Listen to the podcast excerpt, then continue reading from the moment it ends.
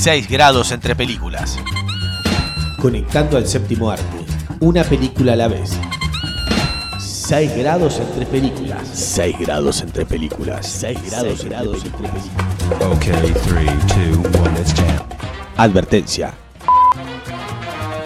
El programa que van a escuchar es un experimento radiofónico. Las conductoras no saben de lo que van a hablar. Deberán improvisar sobre la marcha y unir películas sin previa planificación basándose en las reglas de los 6 grados de separación. No sabemos qué resultará ni quién se ofenderá, pero imaginamos que va a ser bastante entretenido. 6 grados entre películas. 6 grados entre películas. Conectando al séptimo arte. Una película a la vez.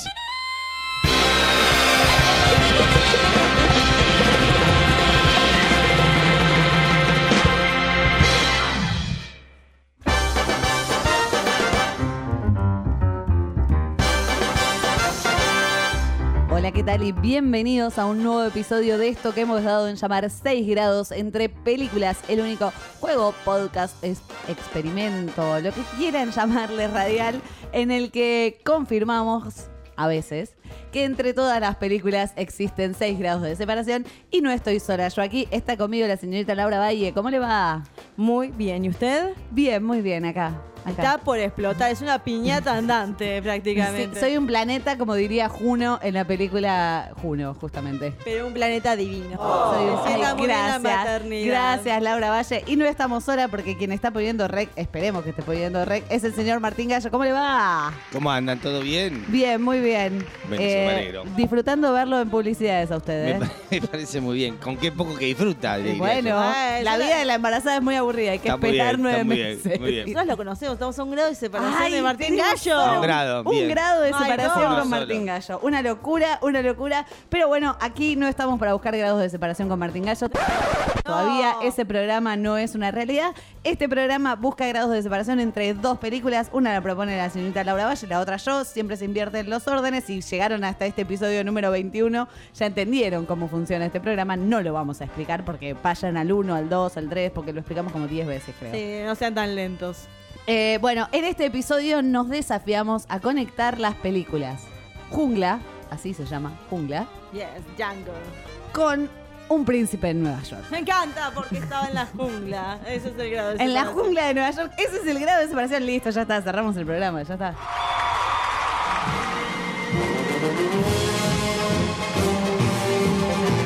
Vamos a hacerlo bien esta Pero vez. lo vamos a lograr. Yo sé que lo vamos a conseguir, Laura Valle. Pero como yo elegí la película Jungla, voy a arrancar yo. Me parece que es así. Eh, si quieren, podemos hacer como hacíamos antes y decirle a la gente a dónde nos puede seguir en una red social. Eh, pueden ir a Instagram. Ahí está, esa es a nuestra. 6 grados. Arroba 6 grados punto películas. 6 grados punto película, sí, Ahí está. exactamente. Y ahí tiramos consignas. Es muy divertido nuestro Así- Instagram. No quiero ser eh, orgullosa, Ah. pero bueno. Unimos a gente que cumple años. Hasta ahora ese es lo único que se me ocurre para unir gente. Bueno, pero, pero está muy bien, está muy bien. Así que si quieren sumarse a nuestra red de Instagram, pueden hacerlo y disfrutar un poco por ahí también y jugar con nosotros siempre, todos los días de la semana.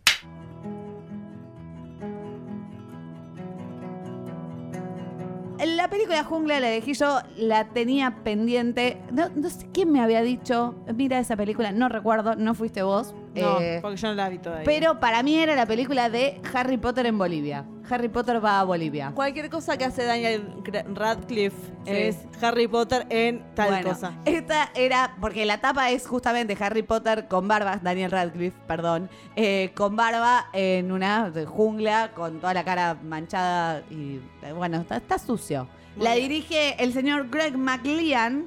Es una película que en realidad es del año pasado, pero acá como que no, no pasó sin pena ni gloria. Creo que ni siquiera Se- tuvo estreno comercial. Iba a preguntar justamente eso porque creo que salió el trailer, pero nunca llegó. No llegó a los cines de nuestro país, en el resto del mundo sí la vieron a fines del 2017, ya va a tener casi un año esta película. Not me. I wanted to experience the extraordinary, which is why I ended up in the jungle. Y este director en realidad nos tenía acostumbrados a películas más de terror, ¿sí? Películas que yo no conozco porque no me gustan las películas de terror realmente, eh, seamos sinceras.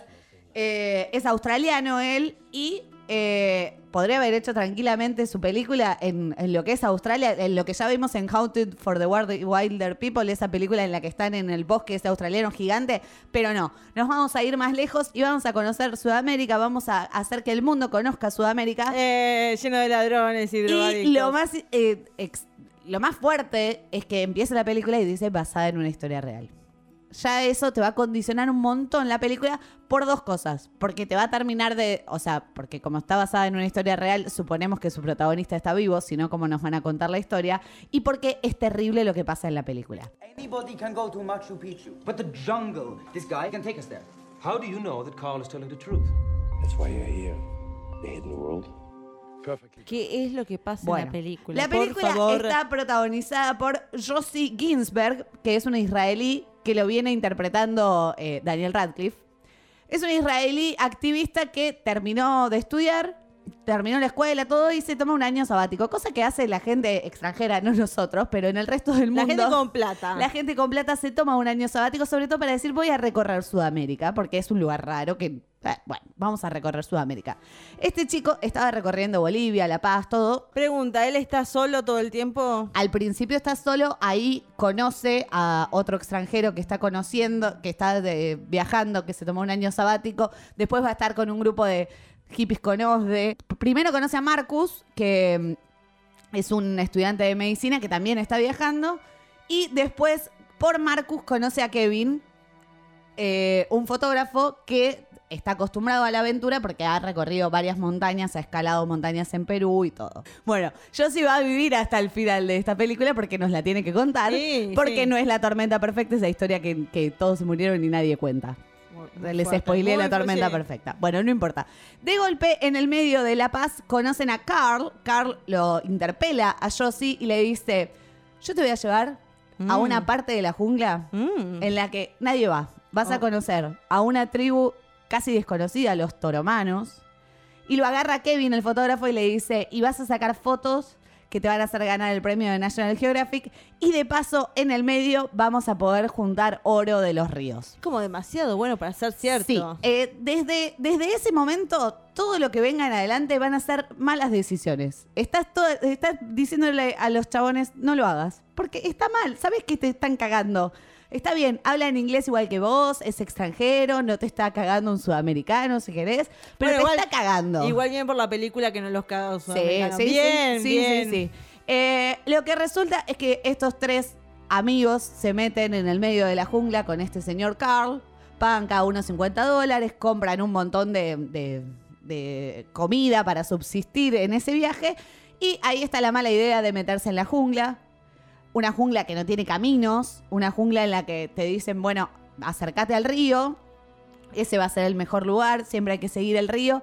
Para nada, porque vos decís, ¿por qué? ¿Para qué te metiste ahí? Por, la, por, la- por el placer propio de la aventura. Bueno, la primera mitad de la película es eso hasta que Josie queda solo No. por distintas circunstancias horribles que pasan en la jungla. Josie queda solo, varado, a 193 kilómetros de su destino final. No, la película. No, del destino final al que quería llegar para Ah. llegar a alguna civilización. Bueno, en el medio, yo sí, eh, le van a pasar todas las cosas malas que le puedan pasar. Algunas son bastante predecibles porque las vimos en otras películas de supervivencia. The only guy who knows where we are and what we're going to do, and he just walked away. Carl! Stop! Follow the river!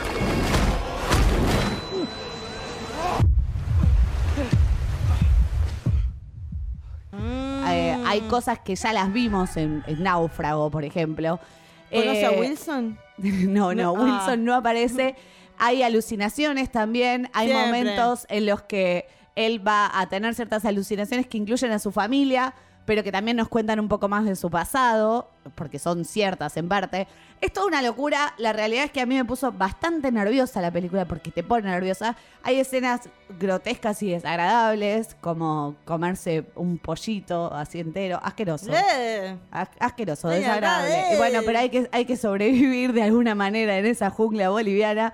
La fotografía de la película es espectacular. Creo que realmente la filmaron en Bolivia y se metieron en la jungla. Es una locura. Pero, a ver, Peca de repetir cosas predecibles, peca de esto de que nos spoilea el, el final desde el principio, pero lo más fuerte es que sea una historia real. Habría que leer el libro que escribió Josie, que es en el que está basado para hacer esta película, y descubrir cuánto hay de verdad en lo que Greg McLean, McLean puso en Greg pantalla.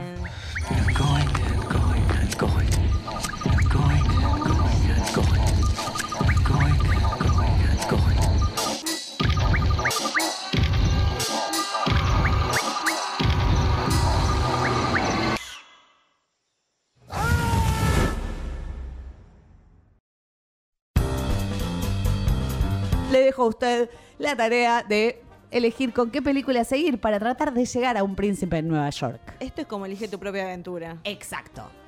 Eh, porque tengo tres opciones. Ajá, Y te voy a dejar elegir a vos qué película voy a hacer. ¡Wow! Ahí, ah, ah. Porque cuando vos decís escenas fuertes como la de comer pollitos y un pibe tratando de zafar él solo en un ambiente ajeno a él en la naturaleza. Hostil. Claro, pensé en 127 horas Ah. con James Franco. Sí. Después pensé el año sabático, el pibe hipster o hippie que se quiere hacer el cool y se va, yo me la voy a bancar, no necesito el dinero, esas cosas materiales no me interesan. Y pensé en Into the Wild, Sí. basada en la historia verdadera de este pibe que dijo, yo no necesito plata, me voy a ir a vivir a Alaska solo y voy a ser feliz y se murió al poco tiempo. Spoiler. Bueno, lo lamento. Y por último, eh, pensé lo que dijiste de.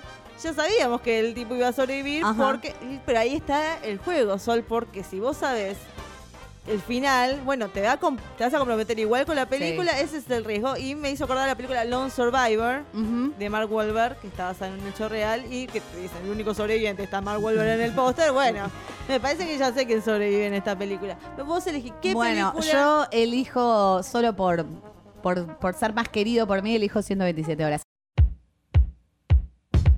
Good morning, everyone. It is 7 o'clock here in Canyonland, USA. Y porque es una película que no voy a poder ver nunca porque ya sé lo que pasa, no la quiero ver. ¿No la viste? No la quiero ver. Bueno, acá mi recomendación. ¿Vos no la viste, Gallo? No, me pasa exactamente lo mismo que a ella. ¿eh? No, no, no quiero ver cómo se corta nada, ni qué pasa, ni nada. Es que está muy buena, tienen que verla porque aunque la escena sí es fuerte, he visto cosas muchísimo peores, o sea, creo que ¿También fue- es una historia real esto? Sí, está basada en una historia real de este muchacho, eh, Aaron, me parece que es el nombre, estoy Sí, haciendo de tanteo. Aaron Ralston. Aaron Ratson, que él era un chico un poco solitario y siempre los fines de semana se iba a la mierda, decía, voy a recorrer tal lugar.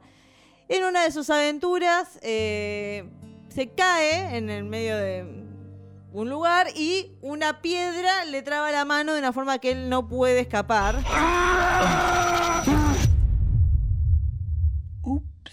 Sí. Y ahí comienza la historia, porque al principio es todo muy alegre y hasta que pasa eso y ya la película cambia, porque vemos cómo realmente te llama la atención porque es una historia verdadera y decir cómo sobrevivió este pibe, esta situación de tener que tomar tu propia orina, sobrevivir con lo poco que tenías, dormir ahí parado con una piedra que no ser podías... polémico, me parece lo menos, eh, lo menos traumático de todo tener que tomarte tu propia orina. Bueno, es lo de, me- es de lo de menos, pero vos O imaginás... sea, me agarras un poco de escabio hasta apoya al acceder, ¿eh?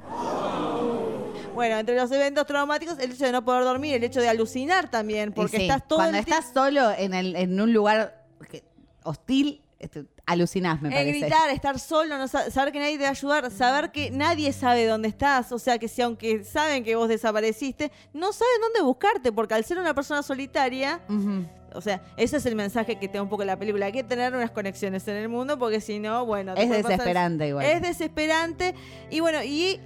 Lo más interesante, yo vi una entrevista con este muchacho, el personaje de la vida real, y decía que él tuvo una epifanía cuando estaba ahí, y lo que lo motivó a salir es que él se imaginó en un sillón con la que sería su mujer, y con un hijo. Y dijo, yo voy a tener este hijo. Y entonces eso fue lo que me motivó porque él mismo se corta el brazo. Bueno, eh, para la gente que no Sí, sabía, sí, él mismo sí. se corta el brazo sin anestesia, sin nada, se cortan los nervios. Esa parte es muy fuerte. Ay, pero no me duele solo pensarlo. Bueno, James Franco sacó un video con su abuela, porque había mucha gente que decía que no quería ver la película por ese tema, y la Ajá. abuela diciéndole, peleles, vayan a verla porque yo la vi, no tuve problema.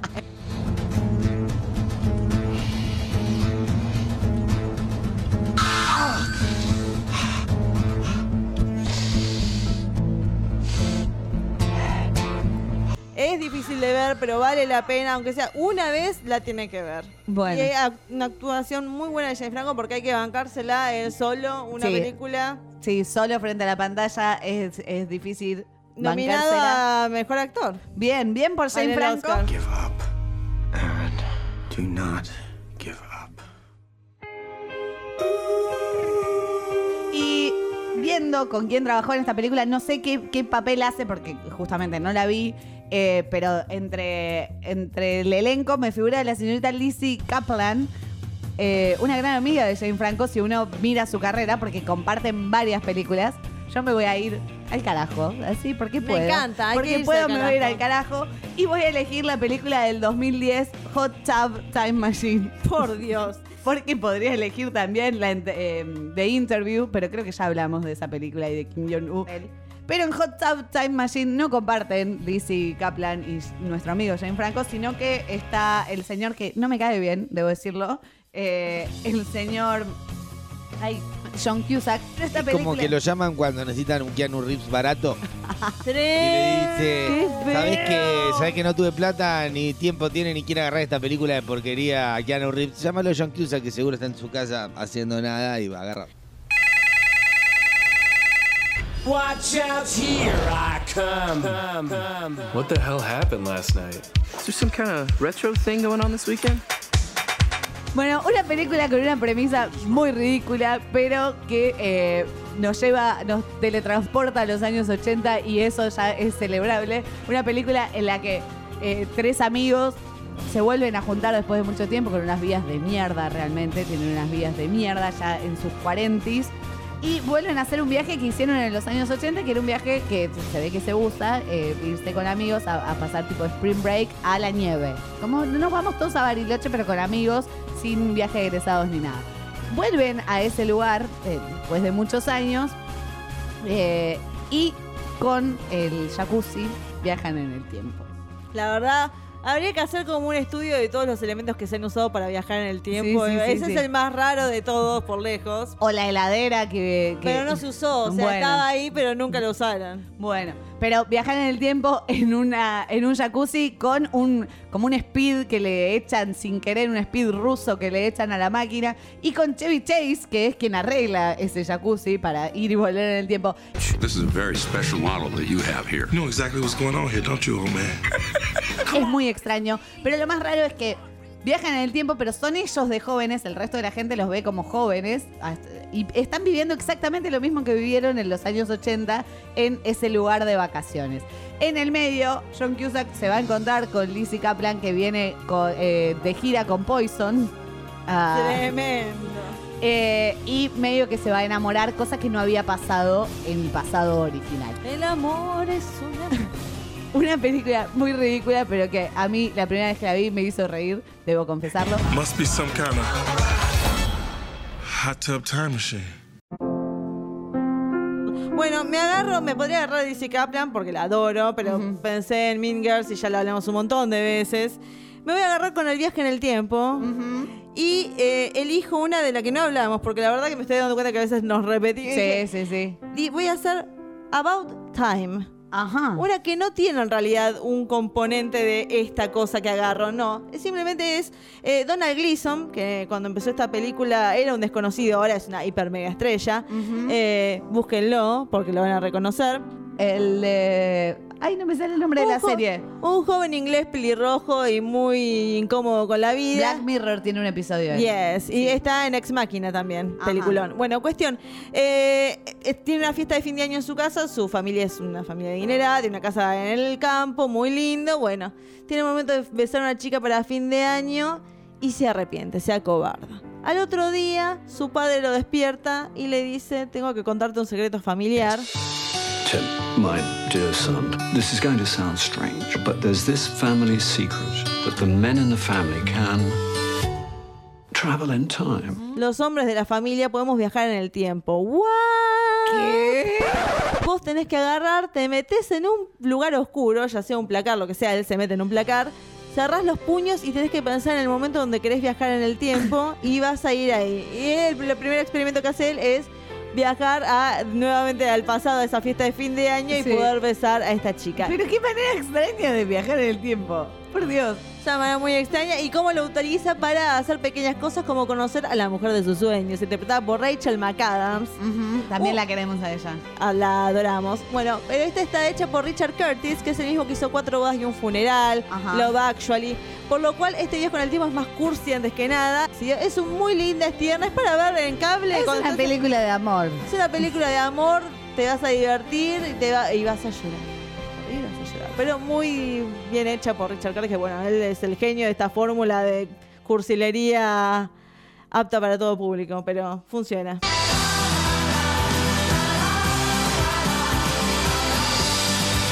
I never know what the future holds, just like everyone else. Time catches up to all of us. My son. My dad. I've tried to live every day as if it was the final day of my extraordinary, ordinary life. I hope I see you again. You will.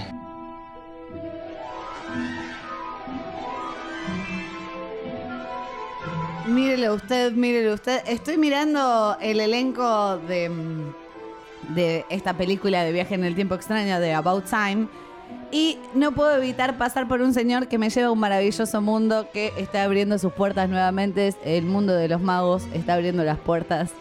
Y de los magos vamos a tener que llevar a Nueva York, pero yo creo que podemos. Eh, el señor Bill Nagy, ¿cómo se dice? Nagy, Na- Nagy, ¿Nagy? Nagy, Niggy, Niggy, Bill Niggy, quien hace del papá de Donald Gleason del Colorado, otro británico, porque si tu papá es británico, vos sos británico normalmente, que Es la eh, idea. tal vez reconocerán, es difícil reconocerlo así rápido, pero cuando lo ves, a mí se me vienen a la mente dos películas de él. Una en la que es un cantante de rock de una banda tipo Poison también, que tiene el pelo largo y lo quieren echar a él, que es el cantante. No me puedo acordar el nombre de la película, pero lo reconozco por esa película. Y la otra es Harry Potter y las Reliquias de la Muerte, el final de la saga del mago de la cicatriz.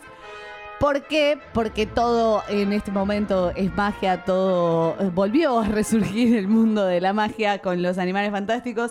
Y entonces me acuerdo de este señor que es el, el ministro de- de magia que viene a entregarle a Harry y a sus amigos los objetos que le legó el fallecido Albus Dumbledore, el director de Hogwarts.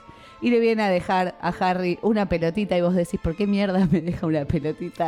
Eh, pero esa pelotita, Harry. Esa pelotita. ¿Te das cuenta cómo empezamos con Daniel Radcliffe y volvimos de vuelta? Ay, ya, mira, sin querer, sin querer, fue sin querer, perdón, ¿eh? Podría haber ido para mil lados con este señor y no puedo encontrar cómo se llama la película que digo en la que él No es un importa. cantante. No importa. Eh, así que elijo Harry Potter y las Reliquias de la Muerte, parte 1 y 2, porque aparecen las dos. Y ahí tenés un elenco impresionante en el mundo de Harry Potter para ver cómo hacemos para conectar Harry Potter y las Reliquias de la Muerte con un príncipe en Nueva York.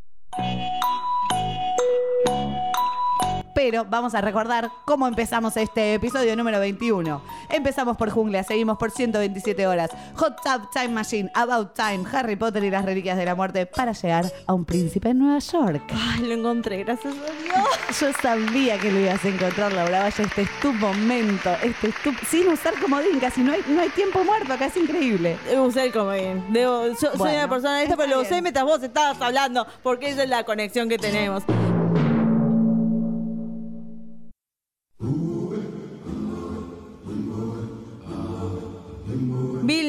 Aparece en Jack, eh, el coso gigante, ¿cómo es que se dice? La, la- la última que salió, Jack- Jack, contra el gigante. ¿Jack así. el caza gigantes? Sí, exactamente. Ahí Aparece en esa película donde la voz del gigante la hace no otro más que James Earl Jones. James Earl Jones es un hombre que es muy reconocido físicamente, una persona de mucho renombre en el mundo de Hollywood, tiene mucha carrera, pero más que nada es conocido por su trabajo en voz. Para los que no sepan, hizo la voz de Darth Vader en Star Wars, Ajá. hizo la voz de Mufasa en El Rey León Y bueno, también hizo la del saxofonista de Los Simpsons, entre otros más. Encías Sangrantes Murphy. Exactamente, es un hombre cuya voz es muy distintiva, pero lo que más lo conocemos todos es por papeles en películas como Campo de Sueños y también como el rey en la película Un príncipe en Nueva Oh, York. ¿En Yes, serio? No te la puedo creer. No te la puedo creer. Eh, la película que decía de Bill Nighy eh, de los rockeros se llamaba Siempre Locos. Nada, eso quería decir. Esa era tu obsesión. Ahora es tu momento para hablar de un príncipe en Nueva York, Laura. Vaya, ahora que lo conseguiste y puedes celebrar, es todo tuyo. Estoy muy contenta, debo decirlo. Bueno, esta es una película que se me ocurrió hablar de, de ella porque la verdad la empecé a ver de vuelta en Netflix y es una película que siempre vuelvo y cuando la estaba mirando dije, no puedo creer la influencia que tuvo esta película en mi vida, que me sé todas las escenas, sé lo que sigue, me encantan los chistes y la festejo como si fuera la primera vez. ¿La ves en su idioma original o doblada? Doblada, doblada. Es una película, y yo he mencionado esto en nuestro Instagram, de que hay películas que uno cuando las vio ya dobladas, que es inevitable, yo no puedo ver un príncipe en Nueva York en inglés. Eso que hay partes que digo, ¿cómo, ¿cómo será el chiste en inglés? Porque viste que lo cambian. Sí, obviamente. Estoy completamente negada, no, No puedo. querés, no querés igual. No quiero, no debo. Esta película está dirigida por el señor John Landis, que también había trabajado con Eddie Murphy en De Mendigo a Millonario, otra película que no puedo ver en inglés. Y no, esa película Era, tampoco. esta era la época dorada de Eddie Murphy. Su carrera como comediante estaba despegando a un nivel. ¿Qué pasó con Eddie Murphy? ¿Dónde está Eddie Era el? Will Smith de los 80. ¿Dónde está Eddie Murphy, Laura Valle? Es rico, no necesita, tiene como nueve hijos. Es Y hay que mantener nueve Pero hijos. tiene un montón de guita, Eddie Murphy, no lo necesita, ya estaría trabajando si realmente lo necesitara. Basada en una historia que él mismo inventó, con el guion de David Sheffield y protagonizada por él, Arsenio Hall, que en su momento era también un comediante en gran ascenso y quedó medio en la nada. la mayoría de la gente de esa película vos la ves y decís, este lo conozco, este lo conozco, este lo conozco, pero después no le puedes seguir la carrera. No, pero bueno, eh, Eddie es el protagonista, obviamente, haciendo de Akim, este joven príncipe que no hace nada por sí mismo. O sea, la película empieza con un grupo, una orquesta despertándolo muy gentilmente. Lo-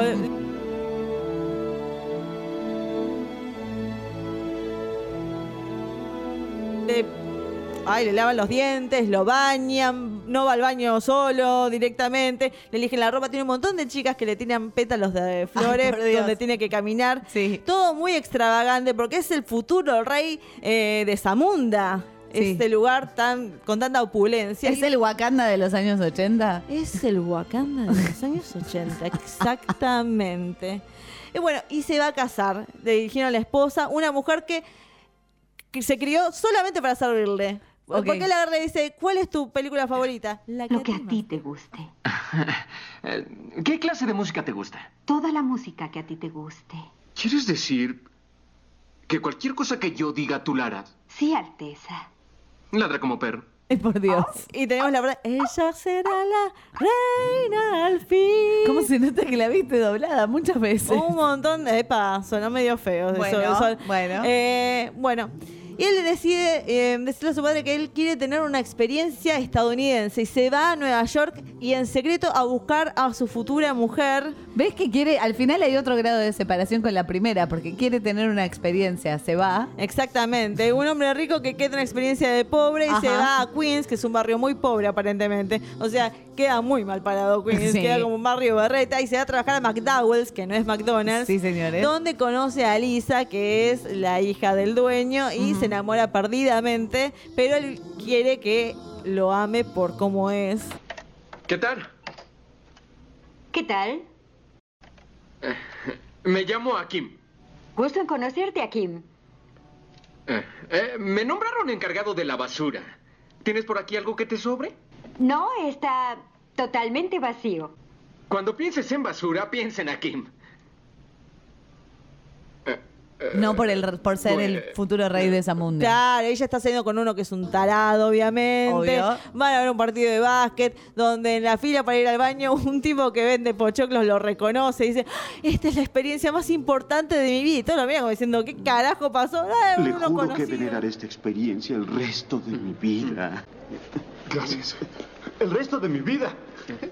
¿Quién era ese?